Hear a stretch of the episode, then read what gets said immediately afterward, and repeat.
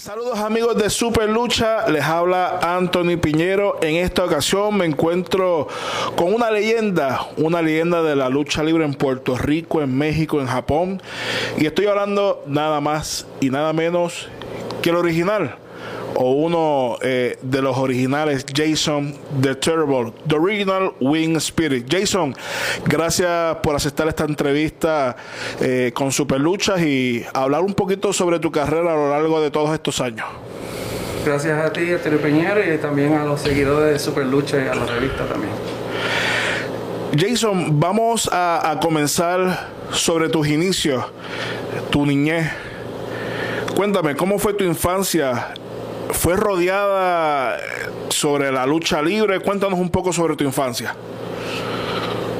Bueno, este, mi relación con la lucha libre fue algo desde que mi papá era marine y vivimos en diferentes bases en Estados Unidos hasta que nos mudamos a Puerto Rico.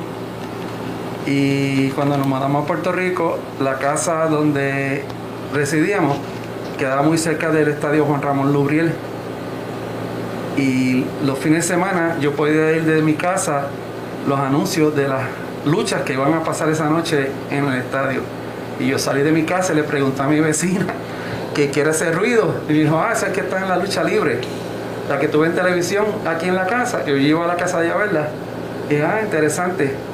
Y de ahí comenzó el amor mío hacia la lucha libre, viéndola por televisión hasta que un día me fui para allá caminando, como se dice, era joven, era eh, eh, medio atrevido haciendo las cosas y me fui para el estadio y allá eh, conocí al hermano de Víctor Jovica, el señor Ivan Jovica, que fue el, que primero me dio la oportunidad de, trabajar con él en, cuestión de la lucha libre.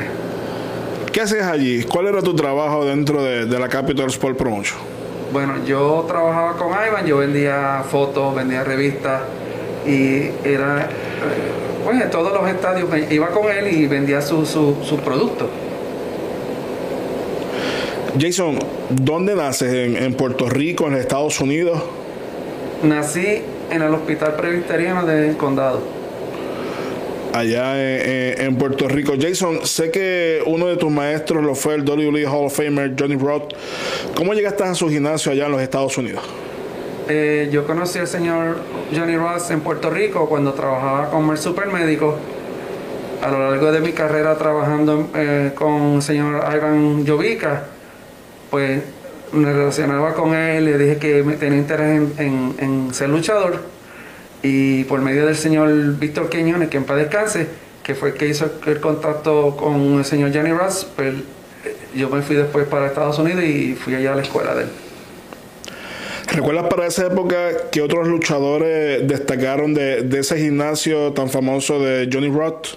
Sí, estaban ahí Taz, Mando, que era Mando Clean, que después luchó en WWE como Damien Demento, estaba Vialo the Giant, que salió un par de películas con Steven Seagal, estaban los Tower Twins, que eran un, muchacho que casi medían 7 pies, estaba The A-Train, eh, estaban dos o tres luchadores más que ahorita no me acuerdo del nombre, estaba eh, Super Invader, que luchó en Japón también, estaba en esa escuela, después entraron los Headhunters, y ahí, eh, eso fue lo que conocí hasta, después cuando me fui pues entraron más, más gente. Bill DeMott, eh, Tommy Dreamer, entre otros. ¿Cuánto tiempo estuviste ahí practicando lucha, lucha con Johnny Roth? Um, ¿Qué te digo? Yo creo que como cinco o seis veces con él.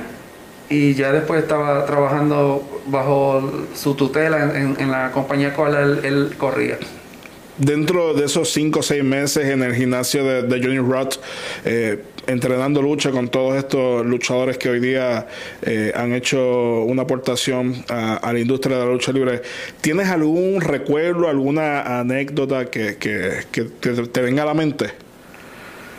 Bueno, este de los muchachos así como tal, como yo no trabajaba con ellos, yo, yo me iba a la, a, la, gira que hacía Johnny bajo la compañía que él trabajaba, cuál era el campeón mundial, que era NCW, que era Northeast Championship, eh, Championship Wrestling.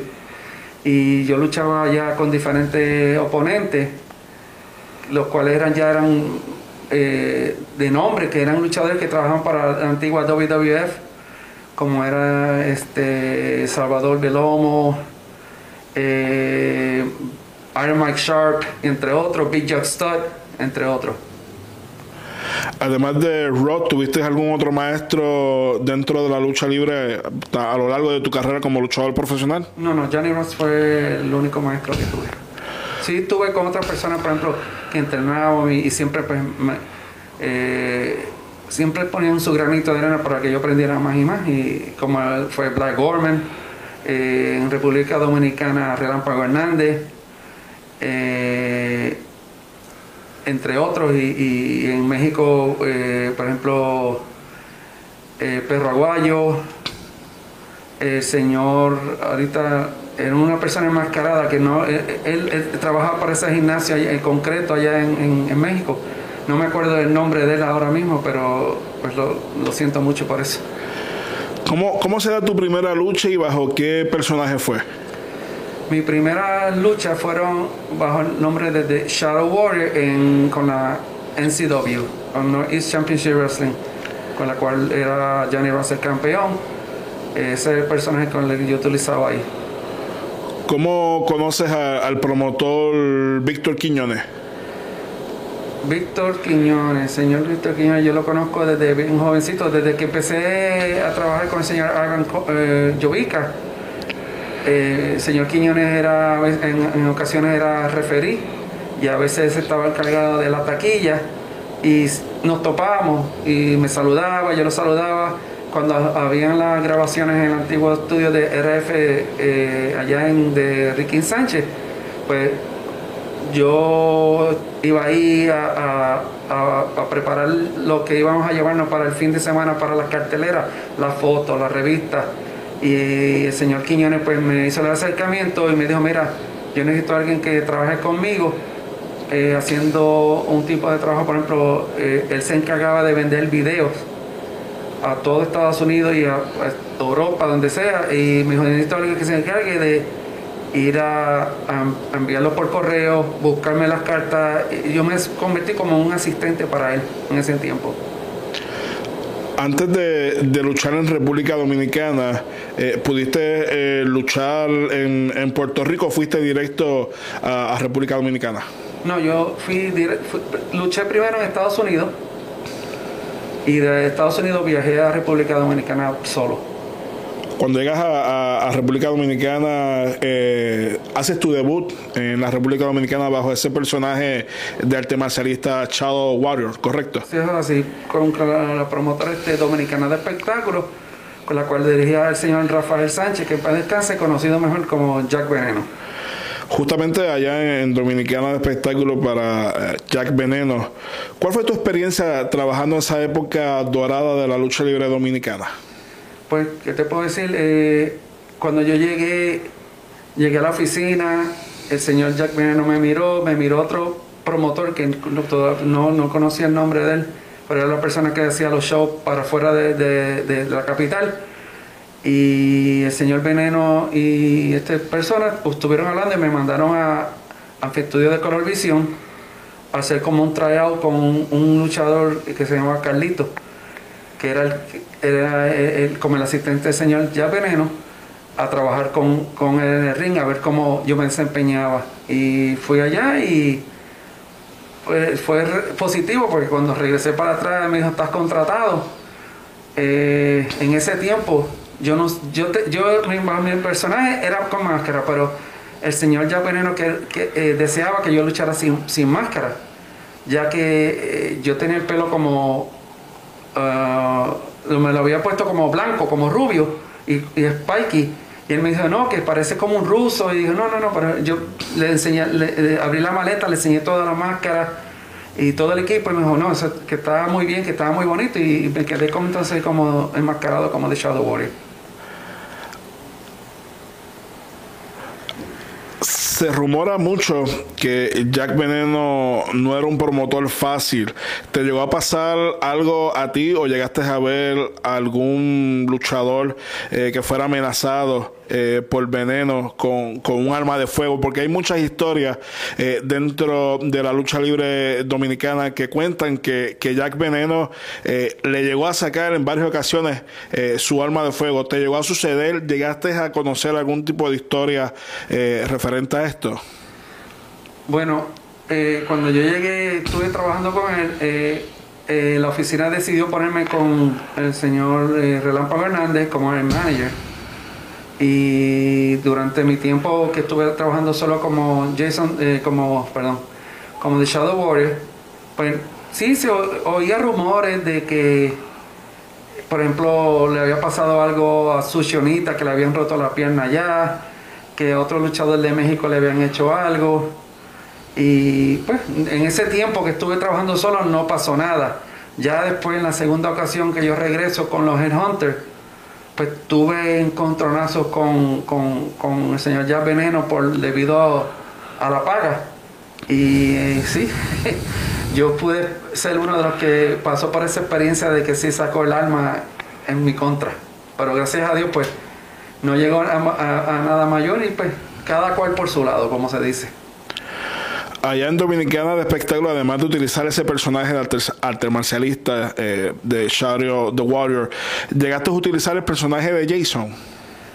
Antes, cuando yo me regreso después de ese incidente a Puerto Rico, eh, pues le conté todo al señor Víctor Quiñones, que era la persona que se estaba encargando de, pues, que me mandó allá con, el contacto del señor eh, Jack Veneno y pues él me dijo, mira, vamos a hacer esto, yo voy a hablar con Jack y vamos a arreglar las cosas, yo me voy a encargar de hacer tu paga, o sea, no tienes que preocuparte de eso. Entonces ahí eh, Quiñones me dijo, quiero que vengas a la casa para que veas algo que tengo aquí.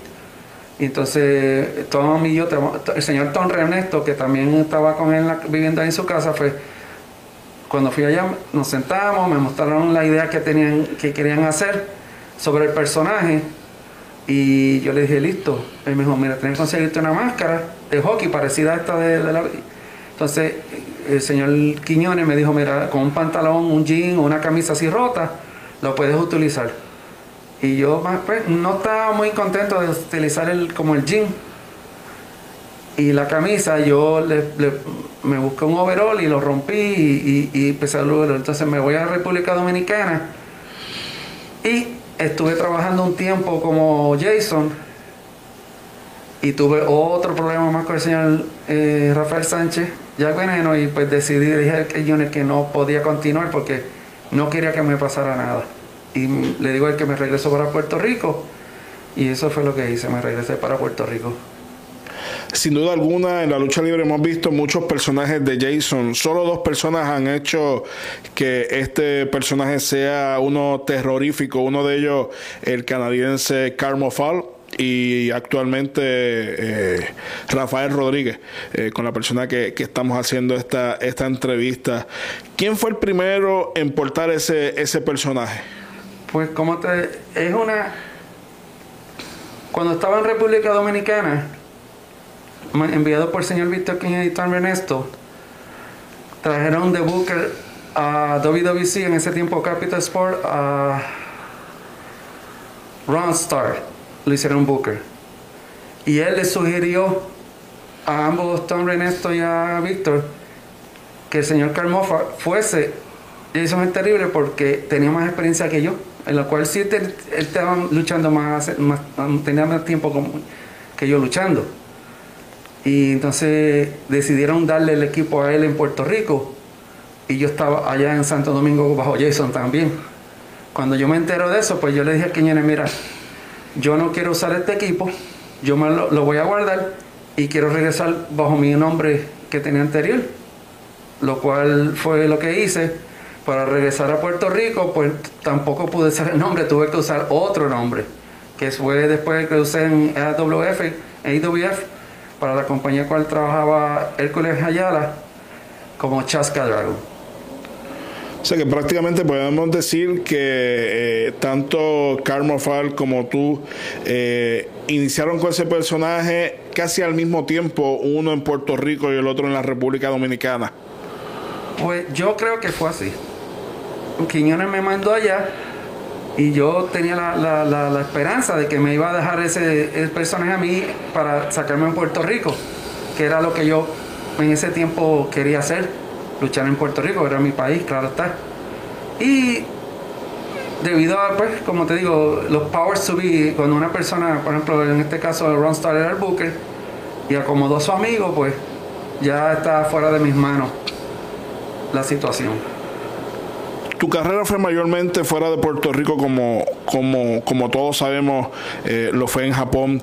¿Cómo se produce esa primera gira a Japón con la empresa Wing? Pues eh, los Headhunters habían ido a Japón primero y el promotor le dijo al señor Quiñones que quería traer un personaje diferente. Entonces le mostró videos de señor Moffat como Jason allá y le mostró videos míos que tenía como Jason en República Dominicana. No sé qué pasó que le dijo, yo quiero, le apuntó, le dije, yo quiero a este que está aquí. Entonces Quiñones me llamó, me dijo, mira, vas para Japón, una semana a Japón y una semana a Corea. Hablamos de cuánto iba a ser la garantía. Cuando voy a Japón, pues ya hice la primera semana en Japón, la segunda semana en Corea y de ahí cambió toda, toda la historia de mi vida cambió en esa segunda semana. ¿Por qué cambia? porque yo después de trabajar en Japón, trabajé en, en, trabajé en Osaka, eran Mongolian Mauler y mi persona contra Super Invader y Mr. Pogo. Era la primera vez que yo hacía el estilo japonés y eso fue una lucha House, Scramble House Deathmatch, que era la, la lucha en la cual ponían un alambre, un, un bate con alambre de púa rodeado y fue la primera vez que pues estuve en ese tipo de lucha y no me pude acoplar muy bien.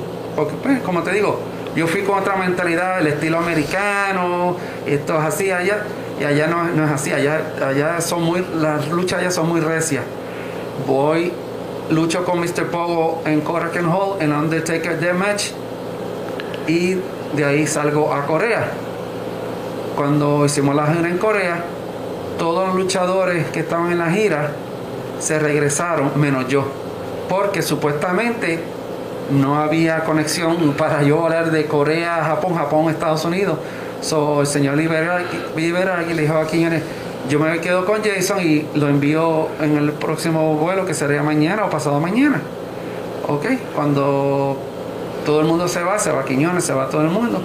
El señor Libera me dijo que qué bueno que yo decidí quedarme porque quería hablar conmigo y me dijo que la razón por la que me quería eh, hablar conmigo fue porque la después de luchar con Pogo, la, revista y los fans la recibieron tan bien y fueron tanto um, eh, eh, positivos de la lucha que él quería que yo me quedara full time en Japón.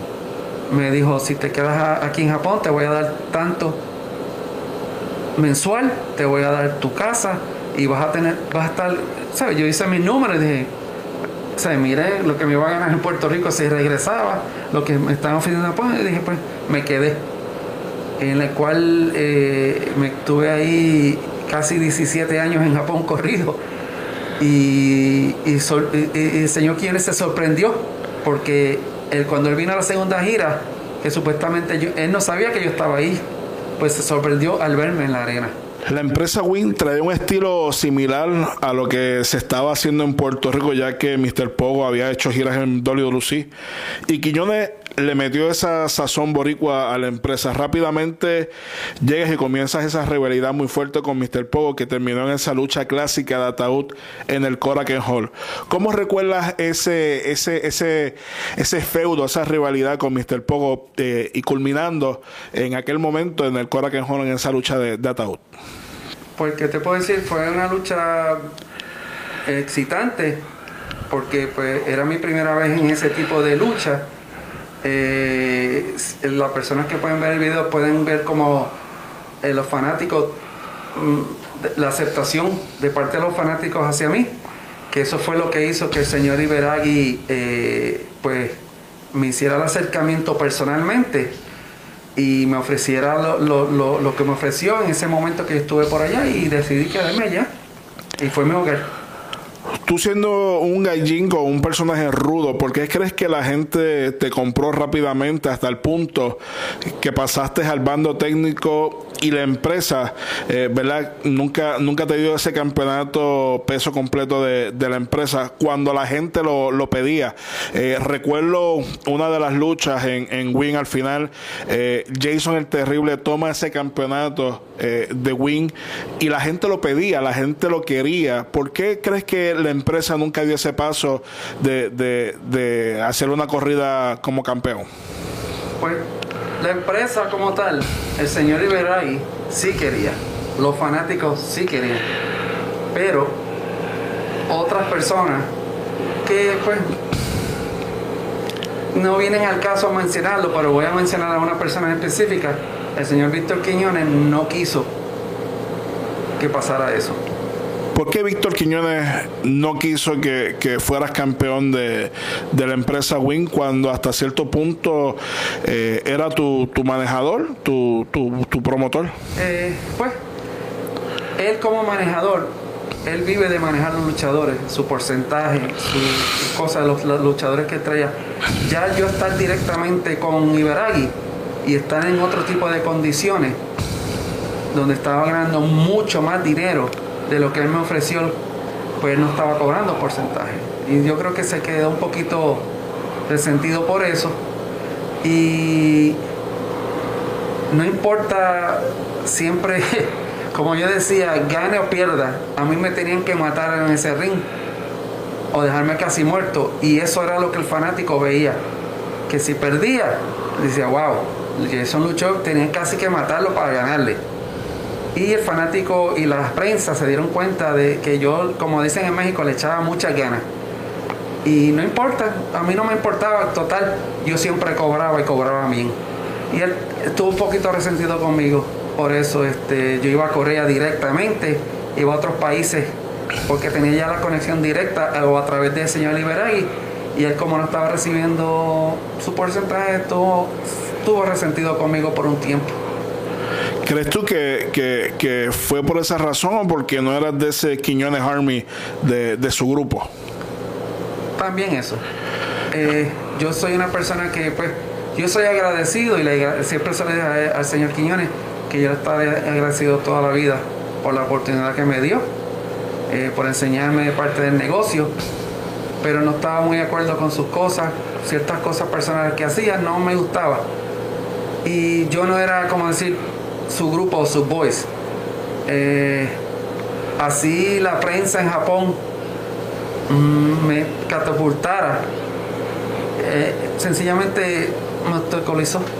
Yo pienso que si me hubiesen dado esa oportunidad, la empresa hubiese subido más de auge, porque era lo que la gente estaba pidiendo. ¿Alguna vez te sentiste acosado por el promotor Víctor Quiñones? Bueno, ¿qué te digo? Quiñones no es fácil, pero yo soy un hombre hecho y derecho y primeramente yo soy un hombre cristiano que me respeto y no me dejo llevar por esas eh, tentaciones, porque esos son obstáculos y cosas que te ponen en tu vida para detenerte. Yo hice lo que hice por mi cuenta y llegué hasta donde llegué por mi propio mérito. No tengo nada más que decir sobre ese tema pues ya el Señor, que ya no está con nosotros, lamentablemente, que en paz descanse, allá Él con su conciencia en, su vida eterna. ¿Tú te marchaste de Wing eh, o estuviste hasta el final, hasta que la empresa cierra operaciones?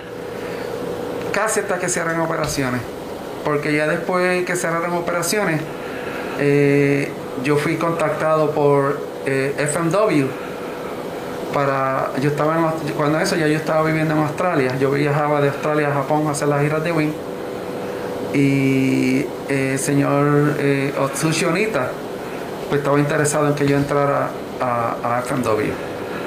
Después de Wing eh, te diriges a, a, FMW, ¿correcto? Eso no, estuve en IWA Japan primero. Exacto. Antes de, de FMW estuve en IWA Japan.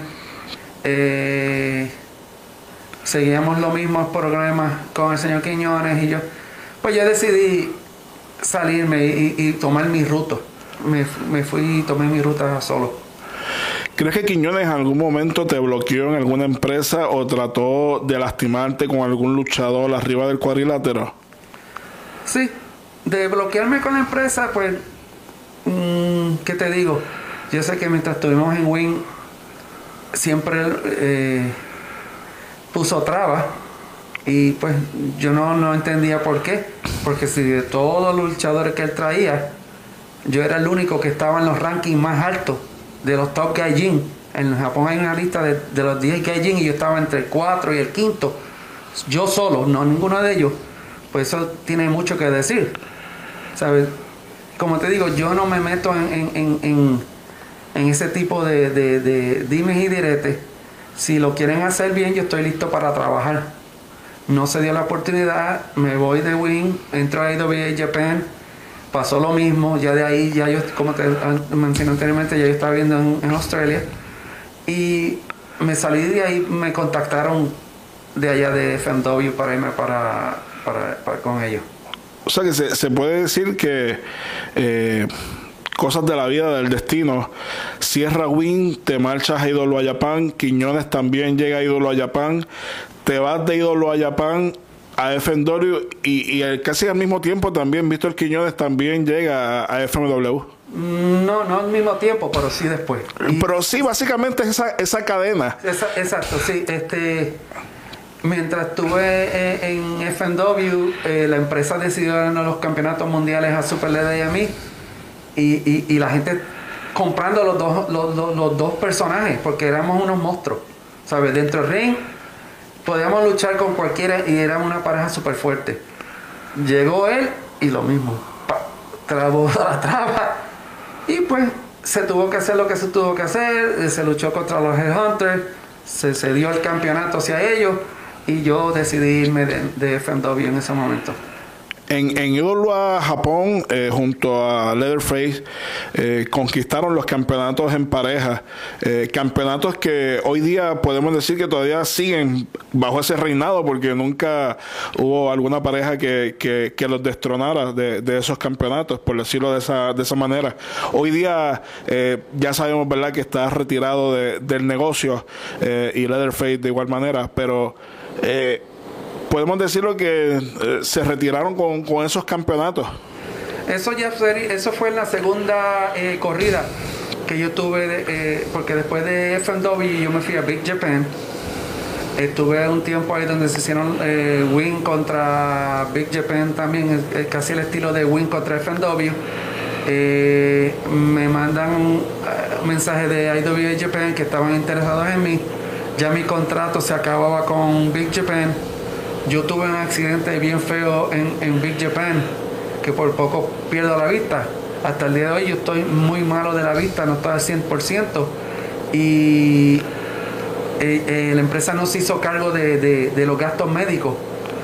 Y pues yo, después que pasó ese incidente, pues yo no, regresé con Big Japan Pro Wrestling y decido optar por ir a, a, a IWA Japan donde ahí junto a Super, a, Super a Leatherface, es que era el Leatherface número 2, ahí conquistamos los campeonatos de la Japan. Ese accidente que tuviste en Big Japan fue producto de un lamparazo que, que te dio en la cara, ¿no? Fue, eh, en el en Yokohama Bunker Arena. Estuvieron luchando con, con, los alambres de púas y las lámparas. Y no me acuerdo quién fue el luchador porque yo estaba de espalda. Y cuando me volteo, me pegaron como, como eran como cuatro o cinco juntos y me pegaron en la, en la, no tenía la máscara, me pegaron justamente al lado y, explotaron todos esos vidrios y el polvo, todo eso cayó en mi vista. Yo no podía ver cuando salí del ring, no podía ver absolutamente nada porque tenía los ojos como con sangre y, y, esa fragmentación de los vidrios y el polvo que salió de las lámparas. Y yo tuve que eh, caminar al, ring asistido por los Young Boys y para regresar de Yokohama a mi hogar en Tokio, eh, dos fanáticos que son amigos míos me llevaron hasta mi casa porque yo no podía ver. No podía, eh, yo estaba, como decía, yo dije hasta aquí llegué, eh, no podía ver nada. Yo al otro día logro ir al hospital, me limpian, me ponen un medicamento, me tapan con una gasa el doctor me dijo que iba a estar unos días así. Y pues yo en mi hogar estaba como buscando cosas con las manos. En ese tiempo pues, tenía a mi novia que vivía conmigo y ella era la que me, me, me atendía. Y hasta que regresé al hospital, entonces ya cuando me quitan la casa, pues veía, pero no tan claro como antes. Y poco a poco la, la, vista se fue mejorando y mejorando, pero no que nunca quedé al 100%. Cosas que mucha gente piensa que la lucha libre es fake, pero realmente eh, son eh, accidentes que todavía estás cargando eh, ese accidente producto de esos lamparazos de hace quizás 30 años, más o menos, ¿no? Sí, eso es así. Eso es así. Sí, me pasaron cosas también en, en, en, en Big Japan Pro Wrestling. Estuve luchando contra en pareja y fueron a hacer lo que se llamaba lo que hacían los Road que ponían una persona arriba y el otro venía le daba un laria. Me dieron el, el cross line y el luchador de abajo no me dejó ir, me aguantó las piernas y cuando me dejó caí en la de cabeza y al caer de cabeza se me despegaron tres costillas. o sea, caí y ahí mismo no me moví. Se me despegaron tres costillas de, aquí de la caja torácica. Y gaje del oficio, como digo yo. Yo recuerdo también en Wing eh, esas luchas donde habían alambres de púa, eh, que esos alambres de púa se quedaban enterrados en la piel. Eso es fácil. Yo tengo cicatrices en mi brazo, en el frente. Pues no es fácil, ¿sabes? Eh, pero ya cuando uno está en, metido en la lucha y el calor y, el apoyo de los fanáticos, pues uno se olvida de, lo que está pasando, del dolor. Ya cuando uno se va al camerino pues, o al hotel, ya son otros 20 dólares, como uno dice, o otros 20 pesos. Y, no es fácil, no es fácil. Yo recuerdo esa, esa corrida en, en FMW, donde, como, como lo dijiste hace unos minutos, eh, tuviste los campeonatos en pareja eh, de la empresa. También recuerdo que que en varias ocasiones te enfrentaste a la leyenda del Japón, Hayabusa, eh, un luchador que revolucionó la lucha libre. Yo pienso que eh, todos estos luchadores high flyer de hoy, hoy en día son eh, productos de la inspiración de, Hayabusa. ¿Cómo era Hayabusa? ¿Cómo, ¿Cómo era trabajar con Hayabusa? cuéntanos tu experiencia con Hayabusa y, un poco más allá tu experiencia final en FMW. Pues, ¿qué te digo? Hayabusa era fenomenal. Ver a Hayabusa luchar era otra cosa. Él trabajaba conmigo, estaba muy contento porque sabía que cualquier cosa que él hiciera no se iba a lastimar.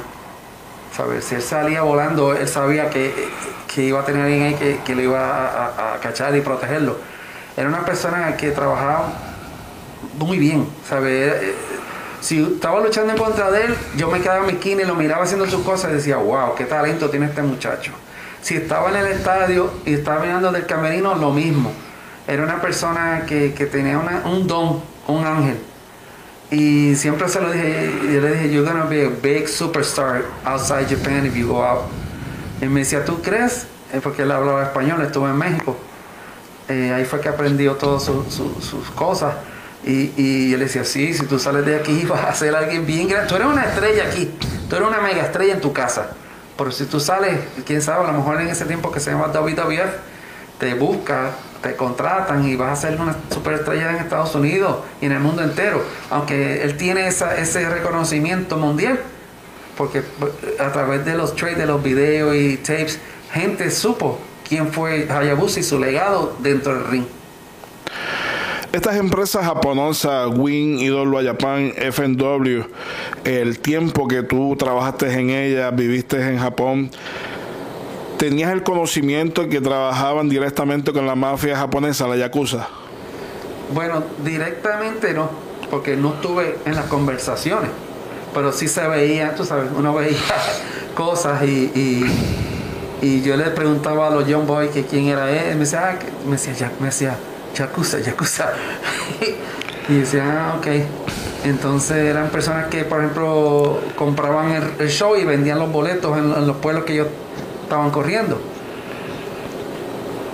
O sea que básicamente eh, estas empresas de alguna manera tenían que ver algún tipo de negocio con, con esa mafia japonesa. Sí, casi todas, todas. Pride, K1, todas. New Japan, Japan, yo creo que tienen este sponsorship de, de ese grupo.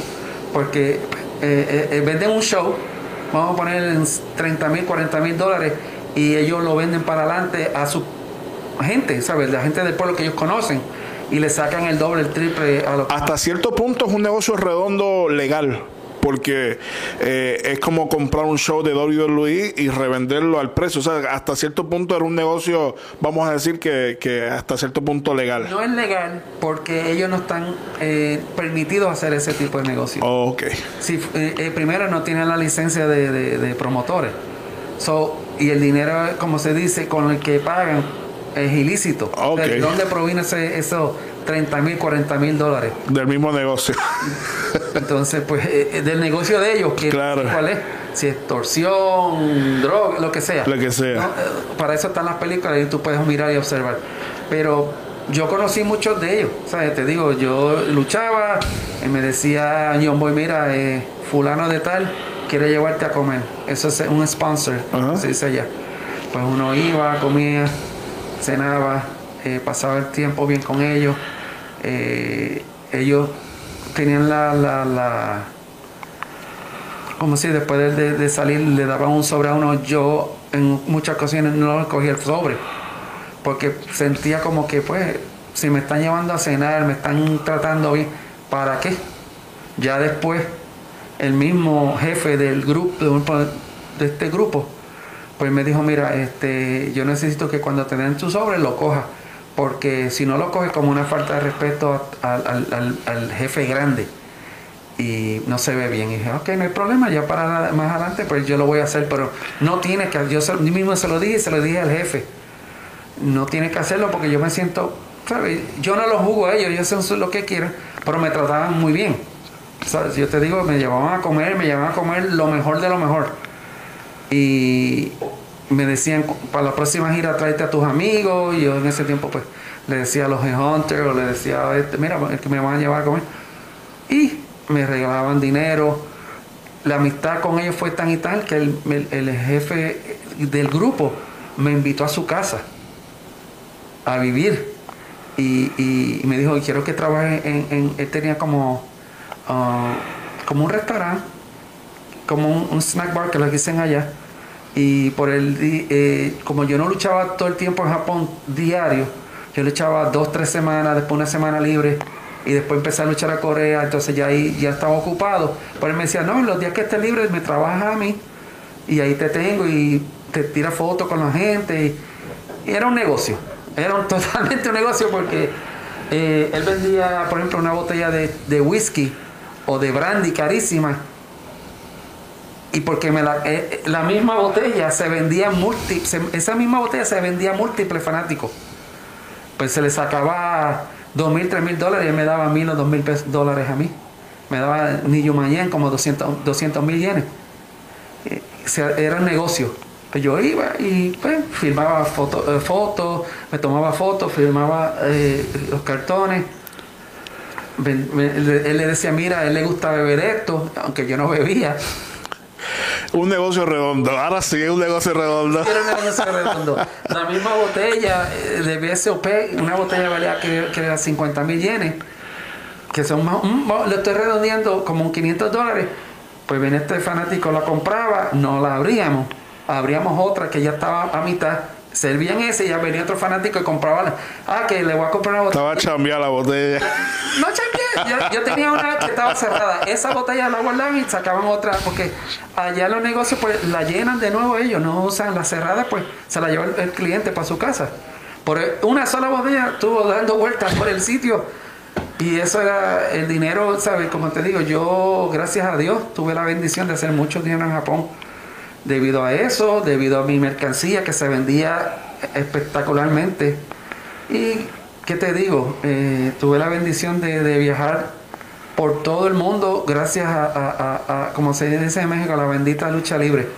No me quejo. Eh, Japón, Corea, Rusia, eh, países en, Asia, Australia, Nueva Zelanda, gracias a la lucha libre. Yo viví toda mi vida de este negocio.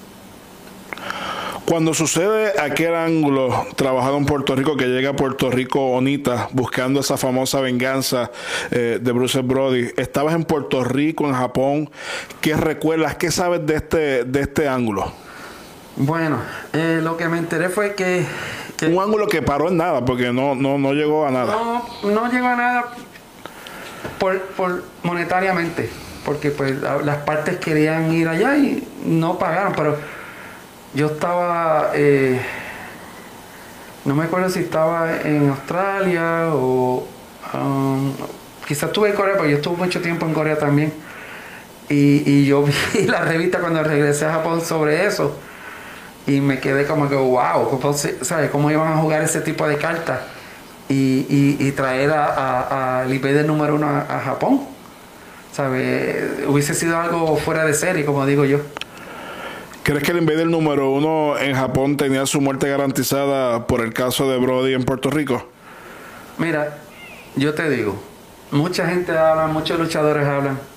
Yo estuve con ese tipo de personas, rodeado de ellos, y yo le preguntaba, si él viene o esto, que ellos no se metían en eso. Entonces no tenía que ver nada con ellos. Y ellos no iban a, a buscarse un problema por matarle a un extranjero. ¿Tú me entiendes? Porque recuérdate eso, eh, el invader en, Japón, él es un ciudadano americano en Japón. So, no estoy seguro, yo personalmente no lo creo. Porque si ellos hubiesen dicho, sí, si viene aquí lo vamos a, a matar, pues entonces yo digo, así ah, es verdad.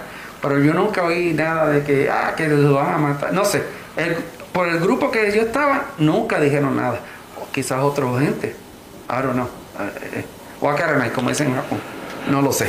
Son estos temas que, que, estamos trayendo aquí son temas, muchos de ellos son temas eh, de rumores que, que, que siempre... Dicen?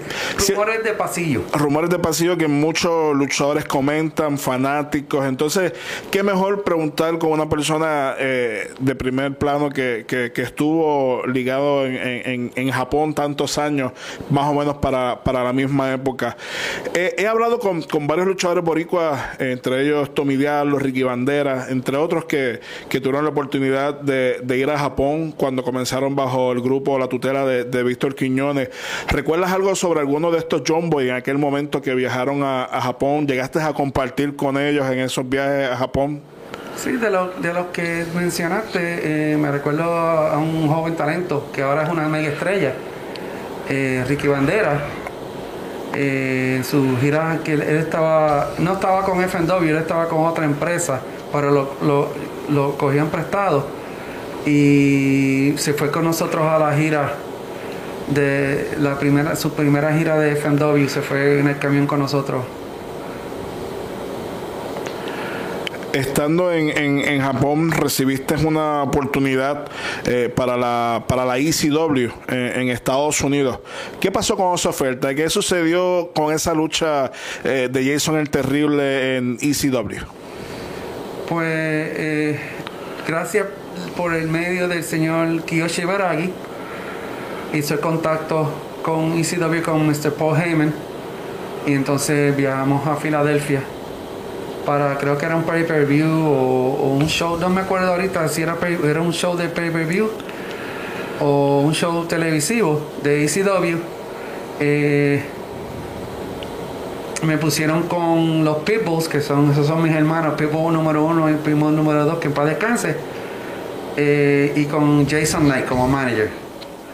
hicimos la lucha contra Zach, Hack Myers y los Young Dragons.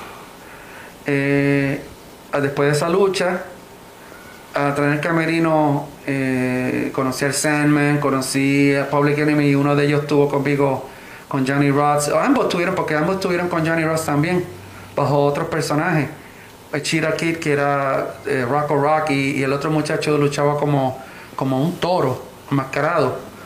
Y eh, y yo hicimos una conexión chévere, nos llevábamos muy bien. Entonces, cuando yo me voy a Japón, eh, cuando fuimos a Japón de nuevo, Ibaragui y yo, pues eh, me había escrito por email que, que Heyman estaba interesado en yo ir a ICW. Y yo le dije, bueno, si la, si la garantía es buena, ¿y cuántos shows son? Me dijo, no, él te garantiza tantos dólares semanales. Que cuando vine a ver, sacar cuenta, en un año eran como 60 mil dólares. Y yo me puse a sacar cuenta y dije, no, que no podía. Yo estaba haciendo el triple, cuatro veces más que eso en Japón. ¿Sabes? Por ejemplo, si me están dando una, una semana en, en ECW por mil dólares y en Japón me estoy haciendo cinco mil dólares, pues no, no, no era factible en ese momento. Y yo no pensé bien, porque una, estaba muy joven. Dos, no me quiere ir a Japón y irme para Estados Unidos solo. Aunque mi familia vive en Estados Unidos, en Staten Island, en Filadelfia, que estaban cerca de la arena. Pero no lo veía como negocio para mí. Y fallé porque el yo haberme ido a ECW me hubiese abierto las puertas al mercado americano, mucho más. Eh, si tú sabes, casi todos los luchadores que estuvieron en ECW, todos se fueron para either WWC o para WWF en ese tiempo, o WWE.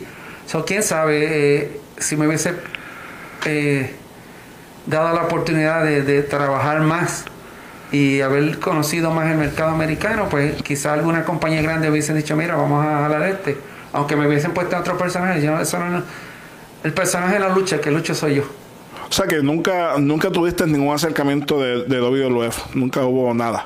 Eh, de WWF directamente no, porque fue eh, eh, la persona que había, dicho sobre WWF fue Quiñones que había preparado para un tryout en Los Ángeles y como ya yo tenía problemas con él, pues yo decliné la oferta. En Japón estuviste con muchas empresas como Wing, IWA Japan, FMW, DDT, Big Japan. ¿Te quedaste con algo pendiente en Japón que, que diga, eh, me quedé con, con, con, con, esto por dentro de, de, de, trabajar en esta compañía? No, fíjate, eh, gracias a Dios todo fue muy bien trabajando para toda esa compañía, me dieron la oportunidad, eh, hice dinero, te, como te digo, eh, no tuve ningún problema, gracias a Dios hasta el día de hoy, jamás. Las puertas se quedaron abiertas, lamentablemente por razones fuera de mi poder, pues no pudimos regresar allá. Se, hubo muchos acercamientos, pero a la hora de mm, no me conviene, no me conviene. ¿Sabe? Irse para otro país no es fácil. Para mí no era difícil porque ya yo estaba acostumbrado a vivir en Japón, vivir en Corea, vivir en Guam, ¿sabes? Para mí yo, yo era un trotamundo. Pero una persona de Puerto Rico que esté trabajando en Puerto Rico, tenga su familia en Puerto Rico, pues se le hace difícil contra dejar mi familia un año, dos años, no lo hacen. Y yo lo hago, siempre y cuando si se llega a un precio. Money talks, como, sí. como dice el dicho. El dinero habla, eso es así. ¿Cuántos años viviste en Japón y cómo podías trabajar eh, eh, en ese eh, circuito que sé que llegaste a trabajar en algún momento, eh, trabajar al mismo tiempo Japón, México, Corea simultáneamente? ¿Cómo, cómo se podía trabajar eh, un año viajando a Japón, Corea, México y quizás otros países que, que le podías sumar? Fue para el Consejo Mundial de Lucha Libre, la empresa mexicana de lucha libre, el cual Iberagui fue el que hizo el contacto allá. Y yo fui a México, estuve casi tres meses en México trabajando y me regreso de nuevo a Japón. Y de Japón ya yo estaba trabajando en Corea, por ejemplo, estaba tres semanas en Japón, una semana, la semana libre, no estaba libre, estaba en Corea luchando.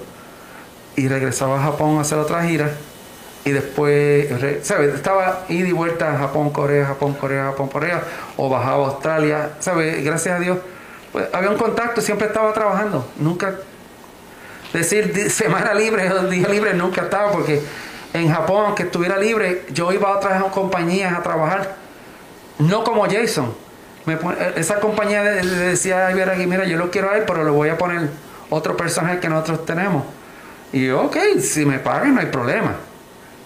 Tú sabes, yo iba y luchaba y vámonos para la casa. Tuviste tu corrida dentro de la empresa mexicana, el Consejo Mundial de Lucha Libre. Eh, ¿Por qué fue tan corta tu, tu estancia allí en la, en la, Arena México?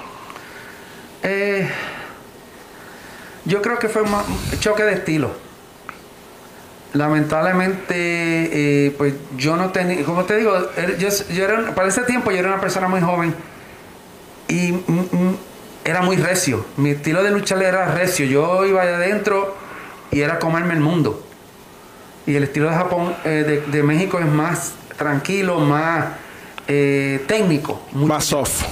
no, no soft, porque enti- el llaveo de ellos es recio también, pero no es el estilo cemento que se trabajaba en Japón. ¿Sabes? Yo ir de Japón que estaba 15 o 20 días dándome golpes todos los días para ir a- a México la primera vez y, no poder eh, canalizar ese estilo, se me hizo un poquito difícil. Y yo dije, no, no, no, no, no me quería, no quería trabajar. Tanto así que, que para esa semana en las portadas de revista mexicana que estamos viendo ahora esta portada de Box y Lucha, eh, sales con vampiro canadiense pidiendo clemencia por, por lo que estaba aconteciendo arriba del ring. Eso es así, este, la eh, revista Box y Lucha me puso en la portada porque vieron en mí que yo tenía un potencial para ser un mega monster allá en México, pero es todo política.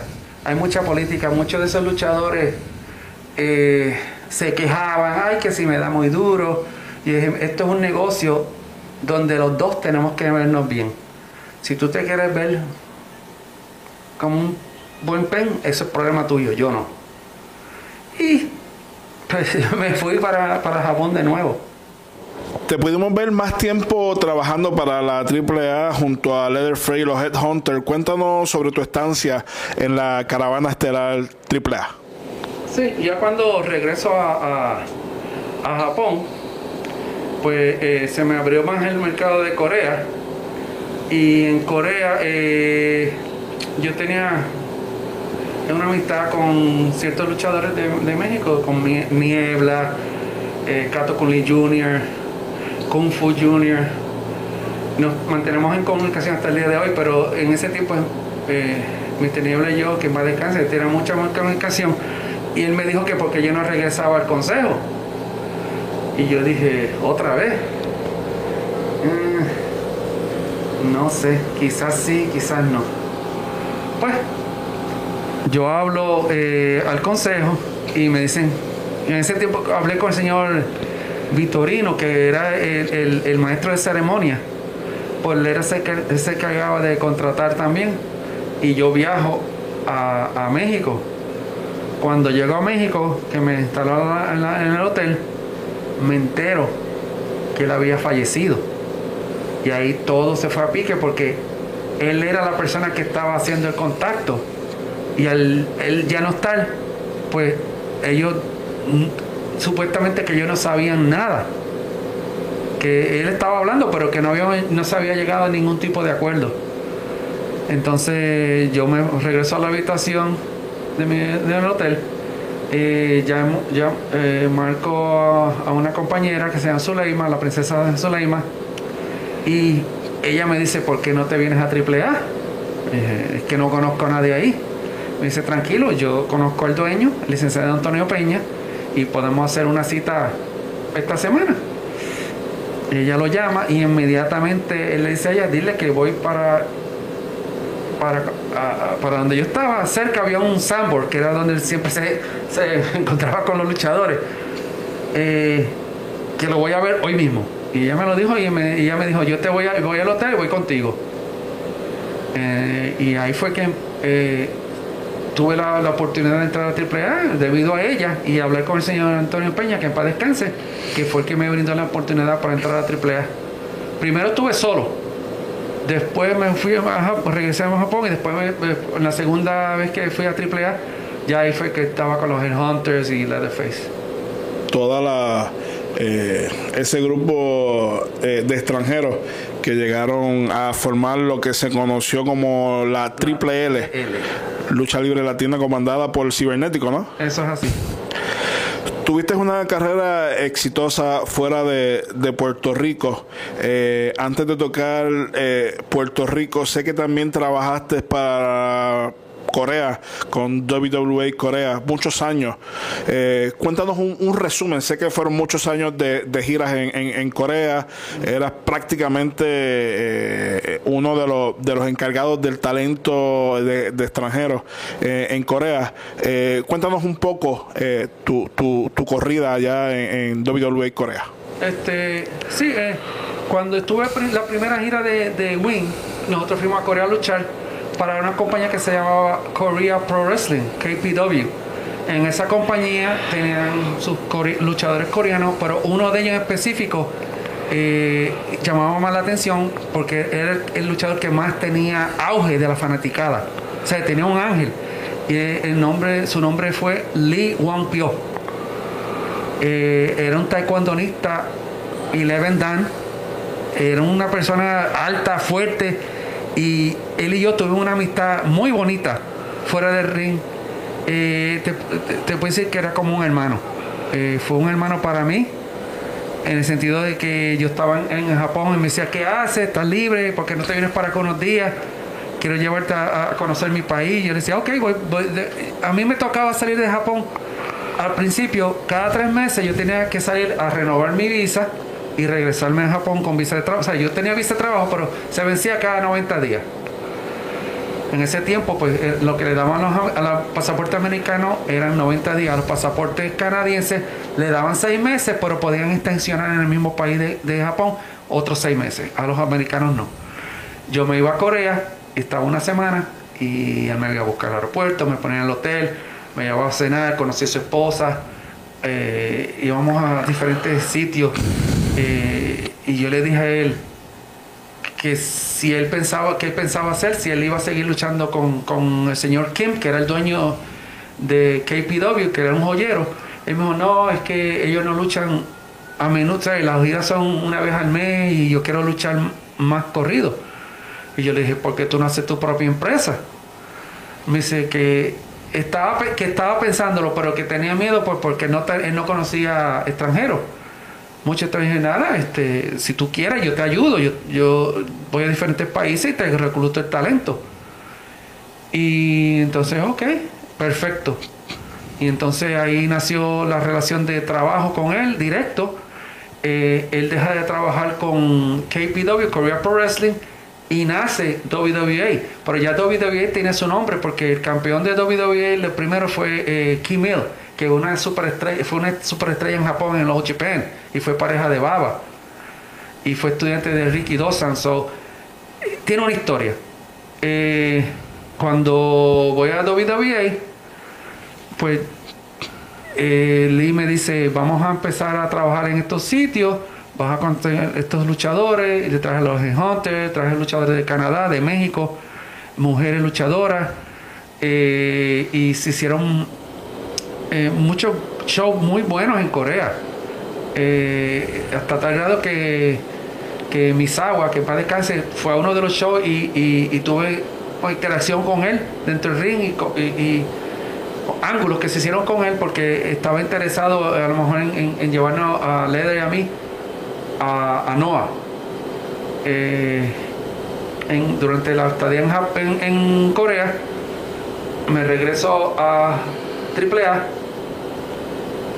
y al regresar, eh, las, cosas se pusieron un poquito como difícil, ¿no? En el sentido de que pues, yo iba los lunes a mirar la lista, que eran los días que tú ibas, miraba la lista, o los jueves, que eran días de paga, mirar la lista, ¿dónde te tocaba luchar ese fin de semana? Viene ese domingo y lunes. Y yo veía y decía, contra, mi nombre no está aquí, mi nombre no está aquí. Pero como yo estaba bajo contrato, pues yo iba a cobrar mi dinero y me iba. Cobraba mi dinero y me iba. Tuve como 6, 7 semanas así cobrando dinero. Entonces, eh, el señor Joaquín Roldán, que en paz descanse, pues me hizo una pregunta. Me dijo, ven acá, pero yo veo que te estamos pagando. Pero, ¿por qué tú no te estás presentando a la, a la, a la, a la, a los eventos? Y bueno, no sé. Esas preguntas a los, a los programadores. Y como todo, política, otro luchador que estaba ahí, cerrándole las puertas a los demás. Tuviste, como lo hemos mencionado eh, tu carrera básicamente eh, la, hiciste fuera de, Puerto Rico. ¿Por qué decides eh, llegar a Puerto Rico y tocar puertas con la IWA de Víctor Quiñones nuevamente? ¿Qué te hace regresar otra vez a Puerto Rico? yo regreso a Puerto Rico porque iba a luchar contra el Invader número uno. Esa lucha pasó en un Macao y fue la persona que dijo vamos a, trabajar. Eh, me dijo ok, me manda el boleto, vamos allá. Eh, se luchó en el Pachín Vicente Ponce, creo que fue el otro evento. Las cosas no salieron como ellos me habían dicho. Y yo le dije, mira, yo estoy interesado en trabajar y estoy interesado en un programa con el Invader. Si él está dispuesto a hacerlo conmigo, vamos a trabajar, a hacer dinero yo pienso que puede ser un, buen feudo. Ya él tenía su, historia con Carl Moffat, que era el otro Jason Capitol, ahora era otro estilo de Jason. Vamos a, ver si es verdad que esto va a funcionar. Pero las negociaciones a veces no, no son como uno cree. Te pueden decir muchas cosas por teléfono y a la hora de verdad, ¿sabes? Como yo digo, todo. Te cambian los muñequitos, como dicen por ahí. Y tú sabes, eh, me dijeron que no podían, que tenían mucho talento, que estaban trabajando con muchos extranjeros, que si para aquí, para allá. Y dije, bueno, no entran, tranquilo. Me regreso hasta a, Japón. Eh, después estuve en conversaciones con mi papá y mi mamá que residían en ese tiempo en Puerto Rico y reside, mi mamá no reside allá, mi mamá reside en Estados Unidos. Y mi papá me dice, ¿por qué no te vienes un tiempo para acá para compartir, verte, que tengo tiempo que no te veo. Y dije, ok, vamos para allá. Yo cuando llego a Puerto Rico no voy a luchar. No me interesaba luchar en Puerto Rico porque yo había oído horrores sobre la paga de los luchadores. Y dije, no, yo de gratis no le lucho ni a la madre mía, perdón que me que no que la menciona así, pero eh, estuve trabajando en, hoteles bajo el departamento de seguridad. Yo fui surveillance de algunos hoteles en el casino. Y de, por X o Y, no sé qué fue lo que me dio por ir a una lucha en el, en, el Lubriel. Voy allá, voy al camerino, saludo a Abby, salgo del camerino, después veo a Carlos. Carlos me dice, pásate por la oficina para hablar. Si está interesado en trabajar, vamos a hablar. Le dije, bueno, parece que Avi lo había llamado y mira, aquí está Rafi, que estuvo en Japón y eh, puede ayudarte aquí. Voy a la oficina, eh, Carlos me dice, tú sabes que las cosas no son como antes, en el sentido de que las plazas no estaban pagando lo mismo que pagaban cuando yo estaba joven. ¿sabes? Antes, eh, con los tiempos de los muchachos como Miguel Pérez, Castillo, en ese tiempo que estaban ellos, que estaban, el colegio allá trabajar en Puerto Rico, ganarse 5, 4 mil, 5 mil dólares y la tri de Tobago y ganarte esa cantidad semanal en tu casa, eso es mejor que nada. Eso no se está pagando aquí. Ya por esto, por esto, por esto. Y le dije, bueno, eh, me dijo, yo te puedo ofrecer esto garantizado toda la semana. Tú me dices. Y dije, ¿cuántas luchas van a hacer? Me dijo, una, dos, quizás tres. Y bueno, yo le dije, si tú me pagas esto, yo lo hago. Y empezamos desde hoy habló con Jovica, dijo, ok, dale. Dimos la mano, pues, comenzamos a trabajar. Eh, antes de salir de la oficina, me dice, Rafi, lo único que no te voy a hacer como Jason. dije, ¿cómo que no me voy a hacer como Jason? No, te voy a poner el hijo de Jason. Para así, pues, para que no haya problema y es como otro, otro, como nuevo, pero yo parecía el mismo. Y quizás darle una continuación a lo que ya había sucedido en los 80 y 90 con Carmo Fall. Puede ser. No, no, no estoy al tanto, pero yo le dije, mira, vuelvo y te digo, si tú quieres que yo trabaje con este equipo, no hay problema. Si tú quieres que yo busque mi otro equipo, yo lo busco. Si tú quieres darme un equipo, también, porque vuelvo y te digo, el equipo no lucha, el que lucha soy yo. Eso es lo de menos. No, no, que te voy a hacer así. Eh, se empezó a comenzar, y yo le dije a él, yo no puedo hacer entrevistas, no puedo hablar en entrevista porque no se va a ver bien. Me dijo, oh, es que no tengo así a nada. En ese tiempo no estaba, no creo que estaba ni el señor Chiqui Star, ni el profe. estaba creo que Julio, eh, Rico Suave, o no creo que él estaba haciendo manager en ese tiempo que estuve, estuvo luchando. Entonces, pues, eh, estaba él y el un, señor que decía, él, él el dominicano. El bolitero, él. Él y el dominicano. Entonces, pero Carlos me dijo, no, no, te quiero poner con él porque no se va a ver bien. Entonces, eh, en ese momento que estábamos ahí, eh, tocaron a la puerta y dijeron que Carmen estaba ahí y que quería hablar con él. Que Carmen estaba ahí y quería hablar con él, con Carlos. Entonces dijo, Carlos, dile que pase.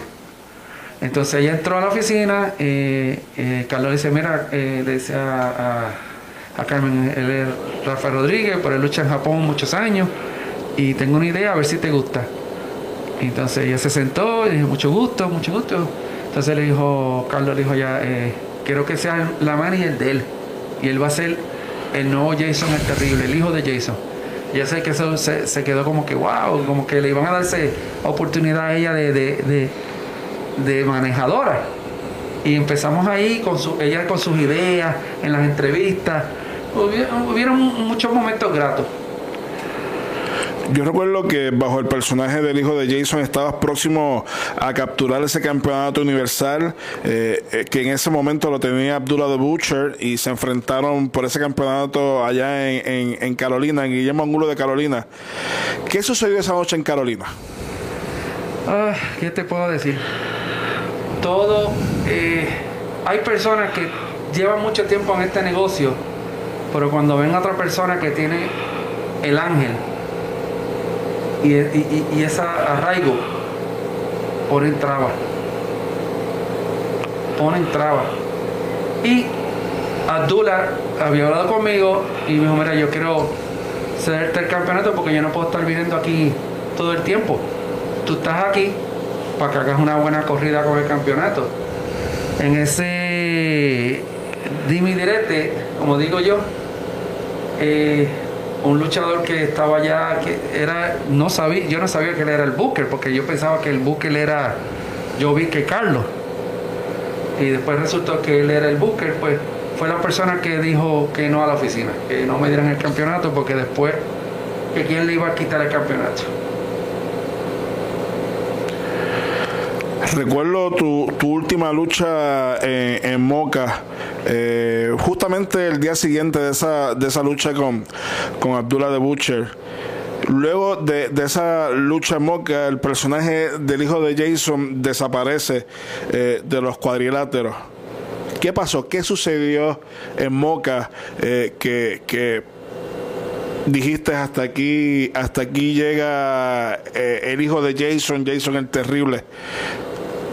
Bueno, no, no, no, en Moca no sucedió nada, se hizo lo que tenía que hacer, se trabajó, se dio la lucha, me voy para mi casa, llamo el día de que tengo que ir a la oficina a hacer la entrevista, que era supuestamente, ese día no me pagaron, eh, no me dieron mi sobre, que por la semana, me dijeron pasar por la oficina a buscar el dinero. Y yo como que ahí dije, mm, esto me está raro. ¿Y estás seguro que va a estar el dinero ahí? Sí, sí, sí, sí, yo te dejo el, yo, te dejo el dinero en la oficina, no hay problema. Llamo a la oficina, allá me contesta la persona que estaba haciendo las grabaciones y le digo, buenas tardes, ah, ¿cómo estás, Rafi? ¿Todo bien? de casualidad, mi sobre está ahí. Sí, está aquí. ¿Y ¿Usted me puede hacer el favor de abrir el sobre y decirme cuánto dinero hay dentro del sobre? Eh, me dijo, no me atrevo porque es tu sobre. Y no hay problema, yo te estoy dando permiso para que lo abras y me digas cuánto de dinero hay. Cuando yo voy, yo voy a saber cuánto, pero quiero saber antes de ir para allá. Eh, yo estaba esperando una la cantidad que me tenía que me prometió, que fue una palabra de hombre a hombre, me prometió. Y no era ni siquiera, te lo voy a decir, eran 50 dólares. Y yo dije, imposible que él haga una cosa así cuando él sabía lo que me tenía que pagar. Y yo no fui a luchar, no, no fui a grabar y no fui a luchar ese fin de semana. Después de eso se hizo una, convocatoria en las oficinas con todos los luchadores. Eh, estaba el programador, el Booker, que en ese tiempo era el Bronco, que es la persona que tiene el control de todo ahí. Y yo vi que vendiendo sueños, no, que vamos para Trinidad y Tobago de nuevo, que vamos para Santo Domingo, que para aquí, para allá, que si para allá, para acá. Y yo le dije, yo le dije, yo no tengo problema con eso. Yo lo que tengo problema es que estén diciendo que vamos para aquí, vamos para allá. ¿Dónde está mi dinero? Eso es lo que yo quiero saber. eso fue lo que yo vine a la oficina. No quiero que me vendan sueños. Quiero que me, sea responsable y me dé mi dinero. Eh, los muchachos dejándose meter pajaritos preñados en la cabeza, que, oh, vamos para aquí. Mi gente, cuando, cuando un promotor está interesado en ti, está interesado en ti. Pero tú no, uno como dignidad no puede estar suplicándole a nadie por dinero. Y más cuando tú te lo ganaste. Y yo me levanté y me fui. Tan pronto yo me fui, todo el personal de la oficina. Y cuando digo, digo, Carlos, Llovisca, el, Bronco, se pusieron a hablar de estupidez, sanganase. Ah, que si es un caifán, que si es para acá, para allá, que si para allá, para acá. Mi gente, esto no se trata de ser caifán, se trata de ser profesional.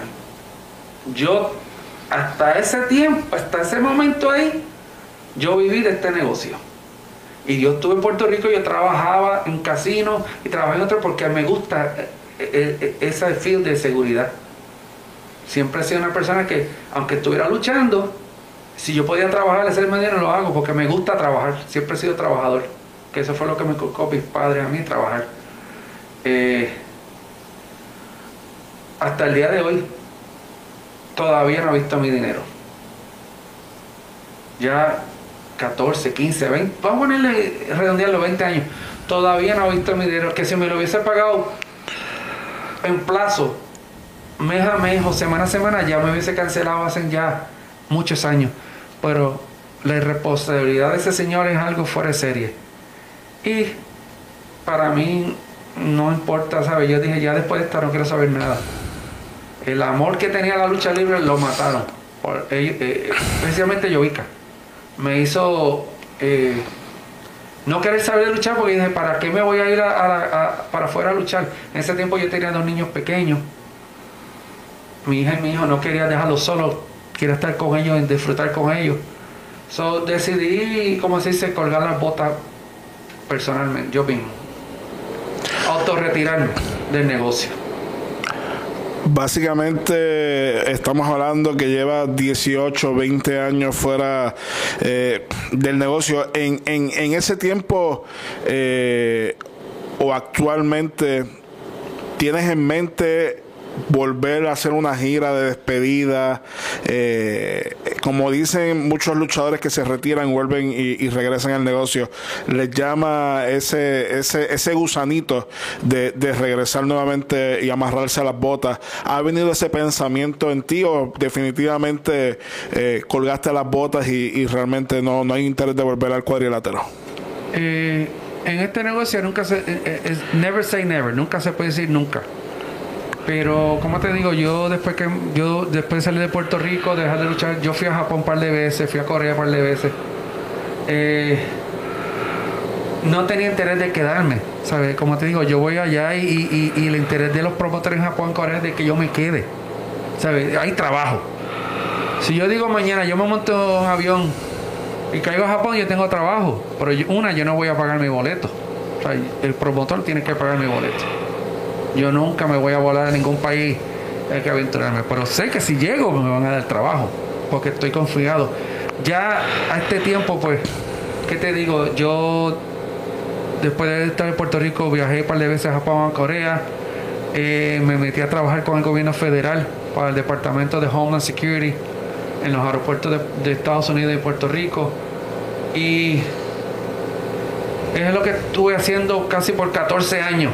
Ya después de eso, eh, mi hija tuvo un accidente bien feo automovilístico que por poco me la matan en un accidente y tuve muchos problemas con la administración del aeropuerto, de, con la agencia que yo trabajaba, porque tenía que faltar para llevarla a su cita y me pusieron muchas trabas y un estrés emocional muy grande porque mi hija se podía quedar inválida.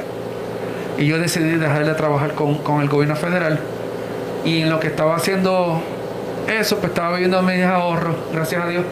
Y mi yerno estaba trabajando para una compañía de camiones y me dijo, suegro, porque usted no se viene a trabajar conmigo? Y dije, no creo, porque yo no sé manejar ese tipo de, camión grande así. Me dijo, no, pero aquí te entrenan y, y dejé de trabajar octubre, creo que fue el 4 de octubre. Y ya el 16 de octubre yo estaba camino a Springfield, Missouri, a, comenzar otra carrera como eh, truck driver, manejador de, de, camiones de troces. Y comencé a trabajar ahí con mi yerno por un par de años. Hasta el día de hoy ella está, él está trabajando solo, él trabaja con mi hija de pareja. Eh, y yo estoy conduciendo camiones.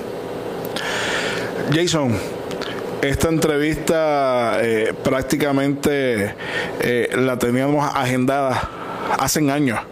Eh, cuando te conocí hace exactamente 20 años atrás, hicimos una breve entrevista para Superlucha en aquella eh, edición eh, Superlucha la revista, eh, hablando sobre lo que habías hecho hasta aquel momento de Japón. Algo, una, una, una, entrevista un poco más corta, esta entrevista un poco más, más, más extensa para que los fanáticos conozcan un poco más de ti. Sabemos que el mercado japonés, el mercado de Estados Unidos, eh, como se le dice aquí en Estados Unidos, el Indie Mark. Eh, sabe mucho sobre, sobre tu carrera, eh, pero en Puerto Rico muchas veces mencionar el personaje de Jason el Terrible rápido. piensan en Carmo Far porque fue la persona que estuvo más tiempo en Capital Sport, pero tenemos un Jason el Terrible Boricua eh, que representó Puerto Rico por casi 30 años eh, en muchas partes del mundo. Un último mensaje que le quiera eh, hacer llegar a tu fanaticada en México, en Puerto Rico. ¿Qué les tienes que decir a, la fanaticada de la lucha libre? Bueno, a toda la fanaticada mundialmente, que muchas gracias por el apoyo por tantos años se conectan conmigo a través de mi página Facebook o mi Twitter. Yo antes tenía otra página en Facebook, cual tenía miles de seguidores y Facebook me la cerró. Pero nada, eh, como quiera, se conectan conmigo y me saludan, me extrañan, yo los extraño mucho. Eh, esta es una entrevista, pero esta entrevista tiene, podemos hacer más, porque hay muchas historias que hay que contar, muchas anécdotas que los fanáticos quizás no saben o quizás quieran oír más es cuestión de, del tiempo. Lamentablemente tú has estado muy, muy ocupado y pues bendito sea Dios que te está bendiciendo con tanto trabajo. Estás yendo a diferentes plazas, estás abriendo mercado para talentos también. Y yo he estado ocupado también, y, pero siempre hemos tenido la, comunicación, como te digo compi, porque te aprecio como si fuera mi compadre, mi hermano. Y, pues nada, eh, muchas gracias a todos esos fanáticos, los seguidores Super Lucha eh, ¿Qué te puedo decir? Estoy muy agradecido del público. Eh, pues eh, cada cual tiene su preferencia. Yo no le puedo decir a nadie, especialmente en Puerto Rico, porque son fanáticos, te voy a decir cómo son. Son fanáticos que me escriben a mí en privado y me dicen, ah, que tú eres el mejor. Y van y le escriben al Señor allá a hablar que yo dije. ¿Sabes? A mí no me gustan los dimes y diretes. Como yo le dije a él, Usted hizo su historia en Puerto Rico. No, se lo, no, no, no, no hay manera de borrar eso. Pero fuera de Puerto Rico, esta máscara la hice brillar yo. So, es lo de menos, ¿sabes? Eh, eh, son dos estilos diferentes. Me hubiese gustado mucho haber trabajado con él porque pienso que hubiese sido una cosa increíble o hacer pareja con él. Tú te imaginas los dos Jason contra cualquier pareja de Puerto Rico, del mundo. Pero la vida da vuelta, uno no sabe, como te digo, never say never. Yo ahora en estos momentos no creo que esté capacitado para volver a un ring.